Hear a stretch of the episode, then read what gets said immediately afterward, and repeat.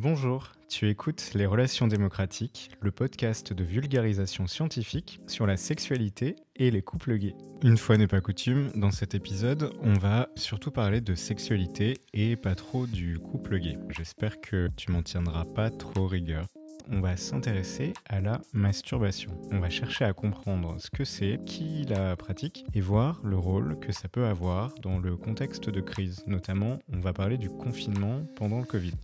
Si tu écoutes ce podcast pour la première fois, tu dois savoir que c'est un divertissement. On va parler de sexualité en utilisant un vocabulaire explicite et ce podcast ne se substitue pas à un avis médical. Si le contenu t'intéresse et que tu souhaites approfondir, tu trouveras dans la description de l'épisode les références des articles scientifiques que j'ai utilisés pour réaliser ce sujet. Et si c'est pas la première fois que tu écoutes ce podcast, c'est peut-être que ce podcast te plaît, donc pense à t'abonner sur la plateforme que tu utilises en ce moment pour l'écouter et n'hésite pas à le faire découvrir en en parlant autour de toi. Je te souhaite une bonne écoute. Depuis le début des années 70-80, le regard change sur la masturbation et c'est de moins en moins considéré comme quelque chose de sale. On a des études, par exemple en 74, qui expliquent que la masturbation, ça peut être un moyen de guérir de certaines pathologies sexuelles et trouver des bénéfices à la masturbation, c'est quelque chose qui perdure encore aujourd'hui, avec une étude de 2022 où on montre les bénéfices sur les personnes âgées comme un moyen de maintenir une activité sexuelle globale. Ce regard positif sur la masturbation, c'est récent et il n'y a pas très longtemps, c'était hyper stigmatisé. Déjà, c'est clair que c'était un péché moral pour euh, le judaïsme, pour la religion islamique et le christianisme. Ça devient presque au XVIIIe siècle un péché mortel, une pratique qui est condamnée et qu'on appelle à l'époque l'onanisme. On dit que la masturbation peut conduire à la folie, elle peut rendre aveugle, elle rend impuissant ou elle peut même rendre sourd. Et on va même jusqu'à mettre en place des remèdes qui vont aller jusqu'à la circoncision des petits garçons à l'excision des petites filles. Ça peut même aller jusqu'à la castration. Et ça, c'est parce qu'à cette époque, on a peur que laisser les gens explorer leur propre sexualité, ça pourrait complètement déstabiliser la société, qu'il y a quelque chose de trop disruptif dans le fait de laisser les gens se toucher, et donc on contrôle un peu tout ça. Ce que je viens de dire, c'est des choses qu'on entend quand même assez souvent, et de plus en plus souvent quand on entend parler de la masturbation dans les médias. Mais l'objectif, c'est quand même d'apprendre des trucs nouveaux, donc on va essayer de creuser ensemble un peu plus loin. J'aimerais déjà commencer par poser la question de qu'est-ce que c'est vraiment la masturbation. Et pour ça, on va aller analyser un article de 2018 de Kirschbaum et Peterson de l'University de Missouri Saint-Louis. L'article repose sur l'analyse d'une enquête qui s'est déroulée en ligne et à laquelle ont répondu 564 participants. La particularité ici, c'est que les participants ont été recrutés sur Amazon Mechanical Turk et payer un dollar pour répondre à l'enquête. L'objectif de l'article, c'est de comprendre quels sont les comportements que les adultes associent à de la masturbation et essayer d'identifier les facteurs qui peuvent conduire à considérer un acte comme de la masturbation ou non. Et la méthodologie, elle est assez similaire à ce qui avait été fait dans des articles que j'ai décrits dans des épisodes précédents, notamment l'épisode sur les pratiques sexuelles, l'épisode qui s'appelle Avec ou sans pénétration. Les chercheurs ont proposé un ensemble de neuf comportements. Pour chaque comportement, les chercheurs ont demandé aux participants s'ils ne faisaient que ça, est-ce que pour eux, c'était de la masturbation? Les comportements, ils arrivent là tout de suite. Donc il y avait, dans un premier temps, se toucher les parties génitales avec la main pour le plaisir. Avec ou sans orgasme, c'est considéré comme de la masturbation pour 8 personnes sur 10 si on est tout seul, mais si on va pas jusqu'à l'orgasme et s'il y a un partenaire à côté, dans ce cas, c'est considéré comme de la masturbation que pour les deux tiers des participants à l'étude.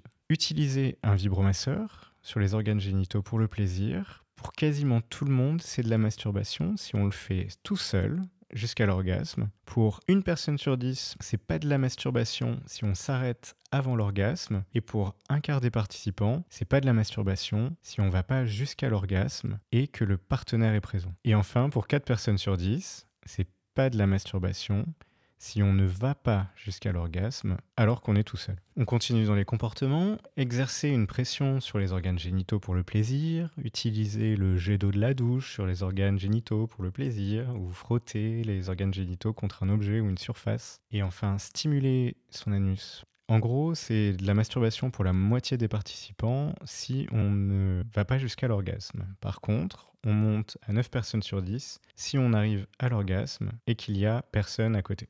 Insérer un vibromasseur ou un autre objet dans son vagin ou son anus pour le plaisir, quand on est tout seul, avec et sans orgasme, c'est de la masturbation pour environ 90% des participants à l'étude. Et si il y a un partenaire à côté, ça tombe aux deux tiers des participants qui disent que là, oui, c'est de la masturbation.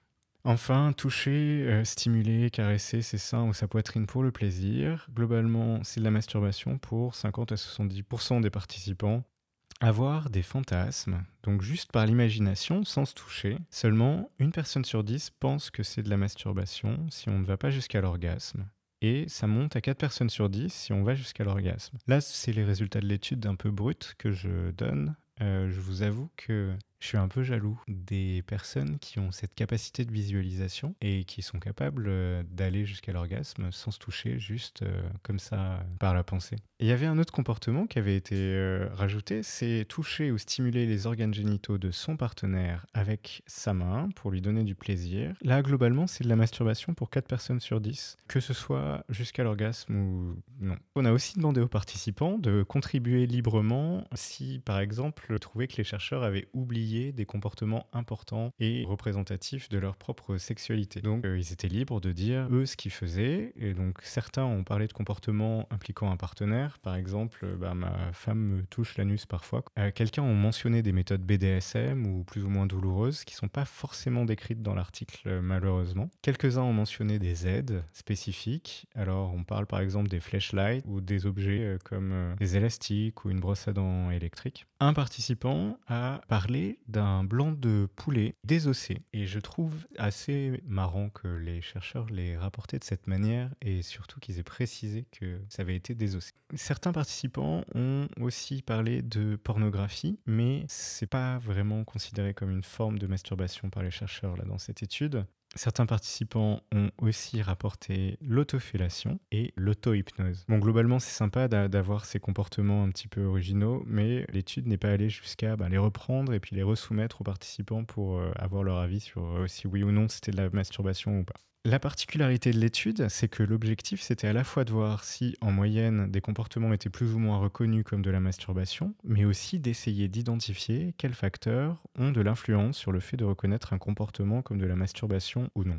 L'étude, elle reposait sur trois hypothèses. Premièrement, des facteurs individuels comme le genre, l'âge ou l'identité sexuelle, l'expérience sexuelle ou l'expérience de la masturbation peuvent être associés au nombre de comportements qu'on reconnaît comme étant de la masturbation. Il pensait aussi que les hommes allaient reconnaître la masturbation dans plus de comportements que les femmes et que plus on est âgé, plus on reconnaît des comportements comme de la masturbation. Enfin, il pensait aussi que les personnes non hétérosexuels identifient plus de comportements comme de la masturbation que les hétérosexuels. Et le dernier point, c'est que plus on a d'expériences sexuelles, plus on est ouvert d'un point de vue sexuel, moins on considère des pratiques comme de la masturbation.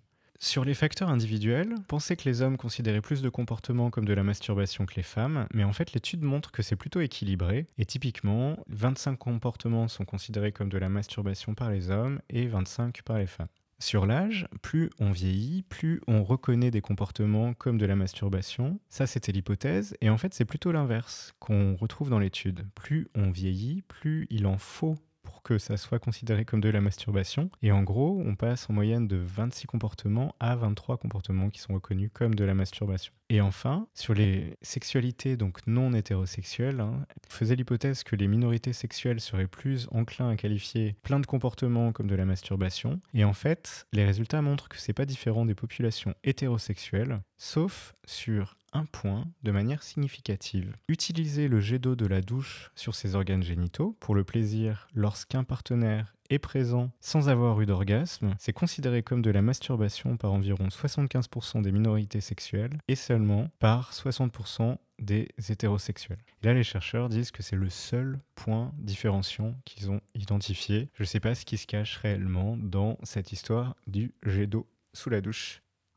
Les comportements reconnus comme de la masturbation sont liés à la situation dans laquelle se déroule le comportement, et notamment s'il y a présence d'un partenaire et si on va jusqu'à l'orgasme? En gros, l'hypothèse est qu'il sera moins probable d'avoir un comportement reconnu comme de la masturbation si un partenaire est présent et si on n'atteint pas l'orgasme. Si je reviens aux hypothèses, la troisième hypothèse prévoyait que les participants seraient plus susceptibles de qualifier un comportement comme étant de la masturbation s'ils avaient atteint un orgasme plutôt que s'ils n'en avaient pas atteint un. Et ça, c'est clairement démontré, mais à ce niveau, on voit pas forcément de différence entre les hommes et les femmes. Une autre hypothèse prévoyait aussi que les participants seraient plus susceptibles de qualifier un comportement comme étant de la masturbation s'ils étaient seuls plutôt que s'ils étaient accompagnés d'un partenaire sexuel. Et c'est aussi vrai, sans différence notable entre les hommes et les femmes, et si on contrôle par le fait d'avoir un orgasme, on commence à voir des divergences entre les hommes et les femmes. Typiquement, les femmes identifiaient plus de comportements comme étant de la masturbation que les hommes, uniquement dans des situations où aucun orgasme n'était produit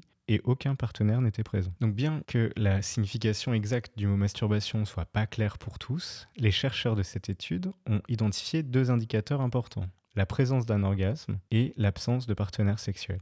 Si ces deux éléments sont présents, enfin du coup si ces deux éléments sont avérés, le comportement a plus de chances d'être qualifié comme étant de la masturbation.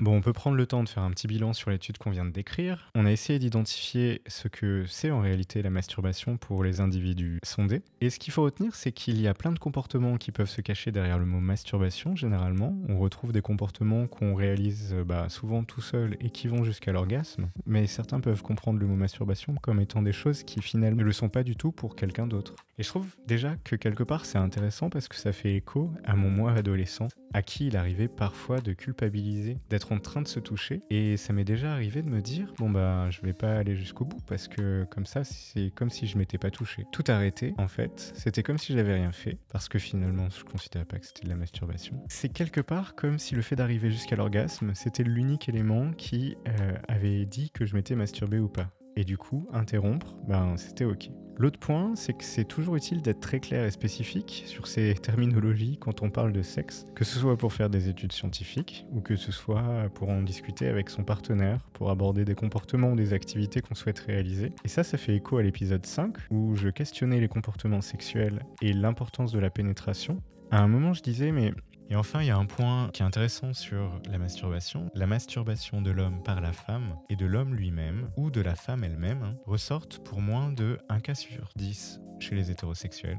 On est largement en dessous des chiffres de la masturbation de soi-même ou de son partenaire chez les homosexuels, où on était plutôt de l'ordre de 30% des cas. Mais en fait, cette différence, elle pourrait aussi se lire dans le rapport qu'ont les gens interrogés à la masturbation. Et un biais peut éventuellement se cacher derrière ces résultats.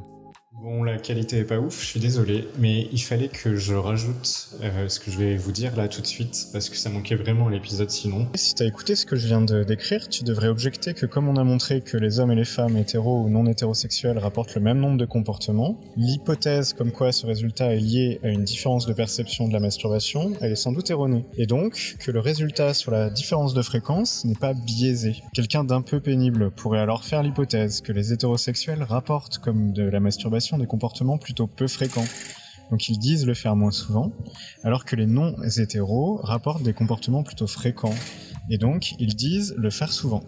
Et ça, ça pourrait introduire un biais qui invalide la différence de comportement. Sur la base de cette hypothèse, on pourrait désigner une étude pour le valider, mais on va s'arrêter là euh, dans cette exploration. Et c'est ça qui est intéressant avec ces données scientifiques et ces études, c'est challenger des résultats, les remettre en question, améliorer les méthodes pour collecter les données afin d'être capable d'avoir une information plus vraie, plus juste, plus représentative de la réalité. Maintenant, on va poser une autre question. On va essayer de déterminer les facteurs qui influencent la fréquence de la masturbation. on l'a compris plus tôt, presque tout le monde se masturbe, mais tout le monde ne le fait pas avec euh, la même fréquence. Pour explorer ce sujet, on va regarder une étude de 2007 par Geressou de l'Université College à Londres. Cette étude se base sur les réponses à Notre Salle 2000, une étude britannique qui a porté sur la population âgée de 16 à 44 ans. Au total, 11 161 personnes, donc on a à peu près 5000 hommes et 6000 femmes. Ces personnes ont été interrogées entre mai 99 et février 2001 et sans entrer dans le détail, l'étude a été vraiment designée de sorte à être complètement représentative du comportement de la population anglaise. On a demandé aux euh, participants quand est-ce qui était la dernière fois où ils se sont masturbés. Et là, ils avaient le choix. Il fallait qu'ils disent si c'était il y a moins de 7 jours, moins de 4 semaines, moins de 6 mois, moins d'un an, moins de 5 ans, plus de 5 ans, ou encore euh, jamais. À cette question, la moitié des hommes répondent l'avoir fait dans les 7 derniers jours. Et 5% disent ne l'avoir jamais fait. Quand on regarde du côté des femmes, c'est seulement 18% qui rapportent l'avoir fait dans les 7 derniers jours. Et quand on regarde la distribution dans son ensemble, on voit que la moitié des femmes se sont masturbées il y a moins de 6 mois, mais ça veut dire que l'autre moitié s'est masturbée il y a plus de 6 mois. 30% disent ne jamais l'avoir fait. Ces résultats permettent de dire que les hommes se masturbent plus souvent que les femmes parce qu'un homme a une chance sur deux de l'avoir fait dans les 7 derniers jours, alors qu'une femme, c'est une chance sur deux de l'avoir fait il y a moins de 6 mois. Pour ensuite associer des facteurs sociologiques ou démographiques au fait de s'être masturbé, les chercheurs ont décidé de regarder dans le détail les participants qui s'étaient masturbés dans les 4 dernières semaines. Et ça, ça fait ressortir que, concernant les hommes, les 25 à 34 ans sont 80% à l'avoir fait dans les 4 dernières semaines, seulement 70% chez les 18-25 ans ou chez les 34-44 euh, ans. On n'a pas une énorme fluctuation, mais on trouve que les classes plus jeunes et plus âgées ont le même comportement. L'étude, de la manière dont elle a été définie, euh, ne capture pas les personnes en dessous de 18 ans ni au-dessus de 44 ans. Donc on a aussi une large partie de la population là, qui n'a pas été sondée. Concernant les femmes, on passe de 30% pour les 18-24 ans à environ 40% pour les 25-34 ans et on retombe très légèrement à 36% pour les 34-44 ans. On reste plutôt sur une marche haute. Les hommes qui vivent seuls, qui sont célibataires ou qui ont été mariés avant, sont légèrement plus susceptibles de déclarer la masturbation que les hommes mariés ou en concubinage. En gros, ils sont 8 sur 10 au lieu de 7 sur 10. C'est pas encore très énorme comme différence. Par contre, chez les femmes, la situation n'est pas exactement la même. Les femmes célibataires précédemment mariées et même en concubinage sont plus susceptibles de déclarer la masturbation que les femmes mariées. Et là, la différence, c'est 40 contre 30%. La différence avec les hommes, c'est que les femmes en concubinage se comportent comme les femmes célibataires ou précédents mariées qui vivent toutes seules. Enfin, quelque chose pour mettre tout le monde d'accord, les hommes et les femmes ayant des enfants sont globalement moins susceptibles de déclarer de la masturbation. On passe de 80% à 70% pour les hommes et de 40 à 30% pour les femmes. Qu'on a vu que sur ces critères, il y avait une variabilité, mais elle n'était pas non plus énorme. Euh, là où il y a le plus de variabilité, c'est surtout en fonction de la classe sociale. Et ce qui est rapporté dans l'étude, dans la première catégorie, qui s'appelle catégorie 1, professional and managerial, la catégorie 2, qui s'appelle intermediate, on retrouve 80% des hommes qui se sont masturbés dans les 4 dernières semaines et 45% des femmes du côté des professions intermédiaires c'est les, les, parties manuelles et non manuelles des skilled occupation, donc la catégorie 3. On a 70% chez les hommes et 35% chez les femmes. Et enfin, dans la partie la catégorie 4, semi-skilled manual et 5, unskilled manual, on a 60% chez les hommes et 30% chez les femmes. Donc là, on a vu un, un point important de la catégorie euh, professionnelle, socio-professionnelle, mais c'est aussi très marqué avec le niveau d'études.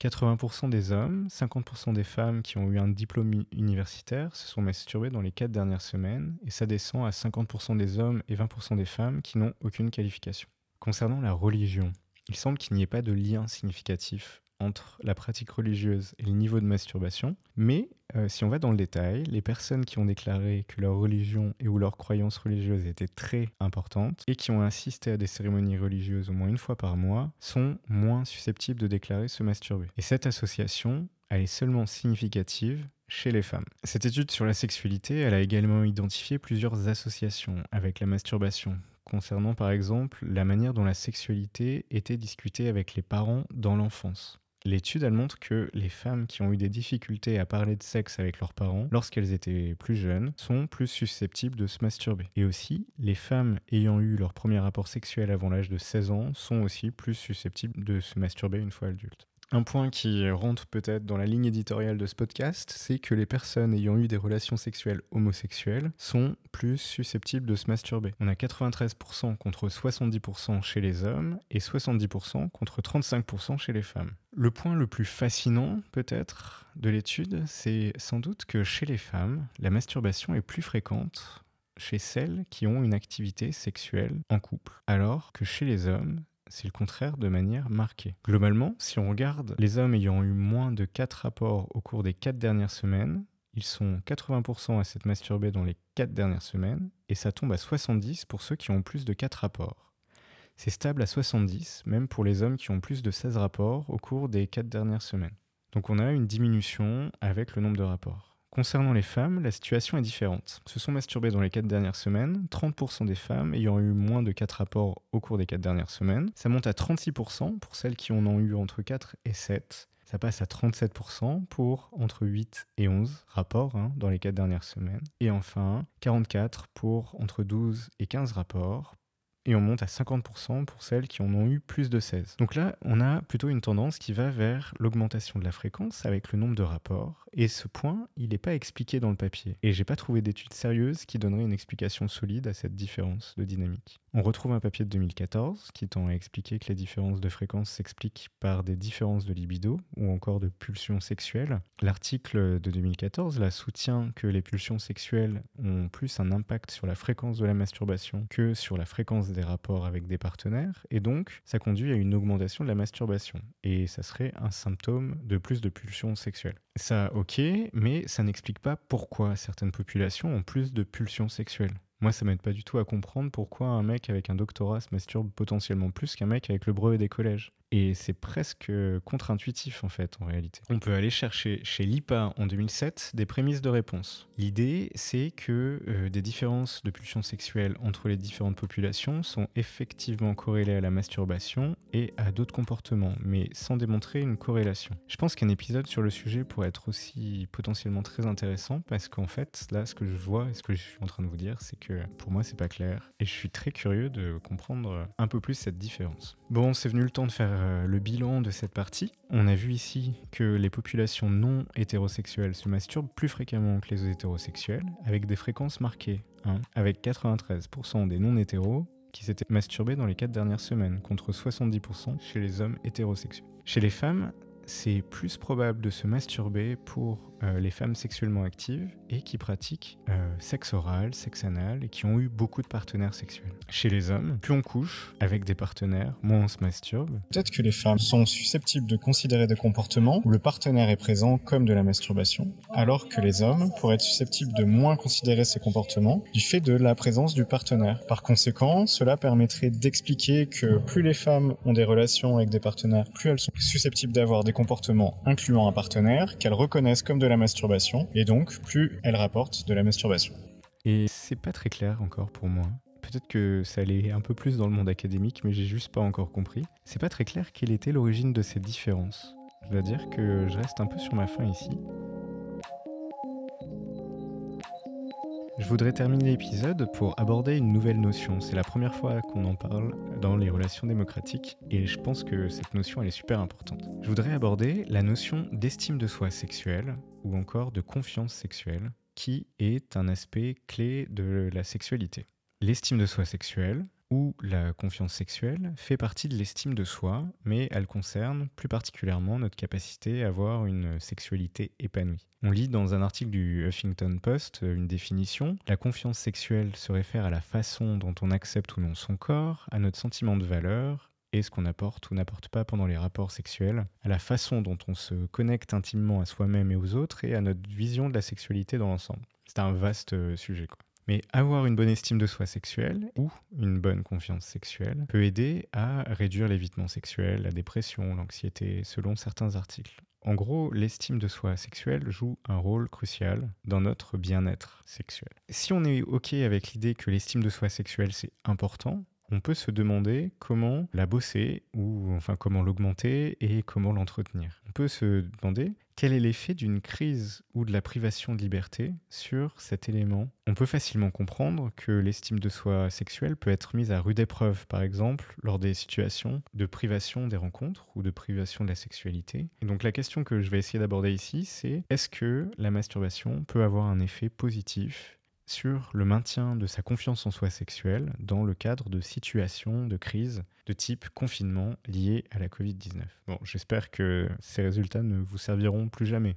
Pour euh, creuser le sujet, on va s'intéresser à une étude de 2021 de Rodriguez Dominguez, Lafuente Bacedoni et Durand du département de psychologie sociale de l'université de Séville en Espagne. Cette étude, elle s'intéresse aux réponses à un sondage de 201 personnes de 18 à 45 ans habitant tous en Espagne. Dans ces participants, 70 sont des femmes, 30% des hommes, 85% sont hétérosexuels et donc 15% ne sont pas et 66% des participants sont dans une relation de couple pour euh, recruter les participants, les chercheurs ont utilisé ce qu'ils appellent la méthode de la boule de neige. Ils ont posté le lien de l'étude sur différents réseaux sociaux, puis ils ont demandé aux participants de demander à leur entourage de participer. Et comme globalement, bah, c'était des étudiants d'une université qui sont à l'origine de l'étude, il y a surtout des étudiants de l'université qui ont participé à l'étude. Les questions portaient sur des caractéristiques sociodémographiques, donc on leur demandait leur genre, leur âge, leur orientation sexuelle et le statut, euh, s'ils étaient en couple ou pas. Ça portait aussi sur les pratiques sexuelles, s'ils se masturbaient, sur leurs relations sexuelles physiques et la fréquence de la consommation de la pornographie. Et ça, ils comparaient les éléments avant et pendant le confinement.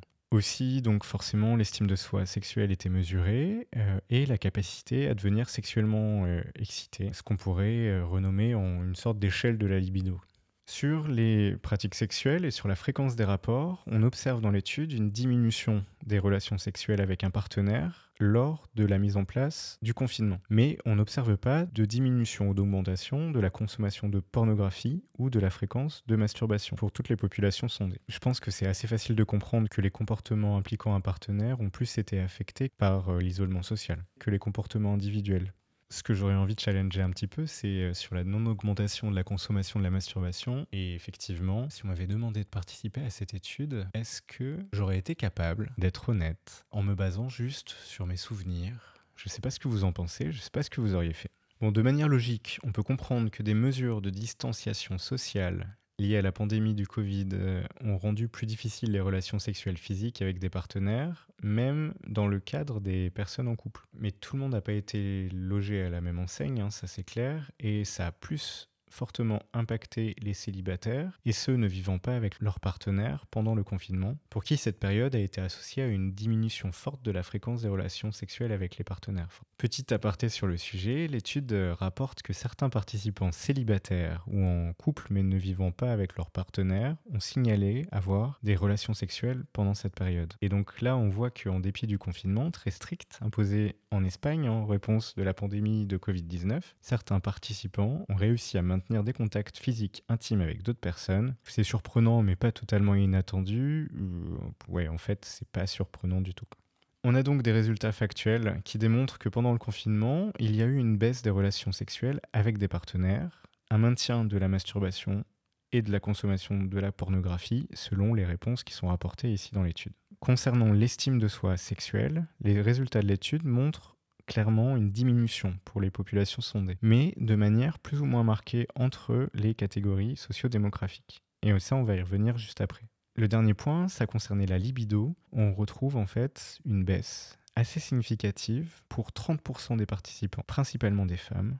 Pour le reste, des participants, ça reste à des niveaux à peu près semblables. Bon, j'ai dit juste avant qu'il y avait une baisse de l'estime de soi sexuelle, mais pas de manière équivalente chez toutes les populations. Et dans le papier, les chercheurs ont montré que ceux qui ont le moins perdu d'estime de soi sexuelle sont ceux qui ont eu le plus de relations sexuelles avec un partenaire ou qui se sont le plus masturbés, ou encore qui ont été capables de garder pendant la période un bon niveau de libido. L'étude montre également que la consommation de pornographie n'a pas de lien avec l'estime de soi sexuelle ici, de manière ni positive ou ni négative. Si on regarde juste les résultats, cette étude montre donc que des niveaux plus élevés de masturbation impliquent un niveau plus élevé d'estime de soi sexuelle dans le contexte de la pandémie et du confinement. Mais là, il faut garder en tête qu'il y a aussi d'autres facteurs à prendre en compte peut-être, et c'est ce qui rend l'analyse des résultats assez difficile, si on souhaite en tirer des réelles conclusions.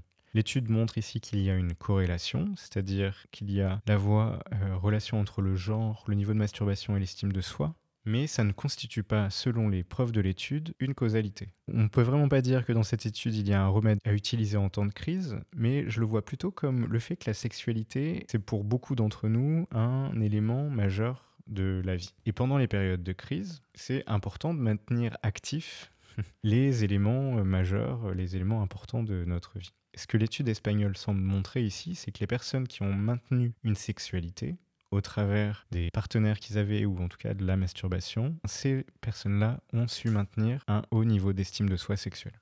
Bon après, il faut avoir en tête que l'étude a ses limites. Hein. Déjà, le nombre de participants est assez faible. On a eu une technique euh, qui s'appelle la technique de, boule de neige, où on a surtout des étudiants, surtout des personnes euh, jeunes, qui ont répondu au sondage. Et euh, en plus, on a posé la question en demandant aux participants d'utiliser leur mémoire pour réfléchir à euh, la manière dont ils avaient vécu une période quand même assez traumatisante. Et ça, ça peut générer aussi des réponses un peu différentes de ce qu'est la réalité.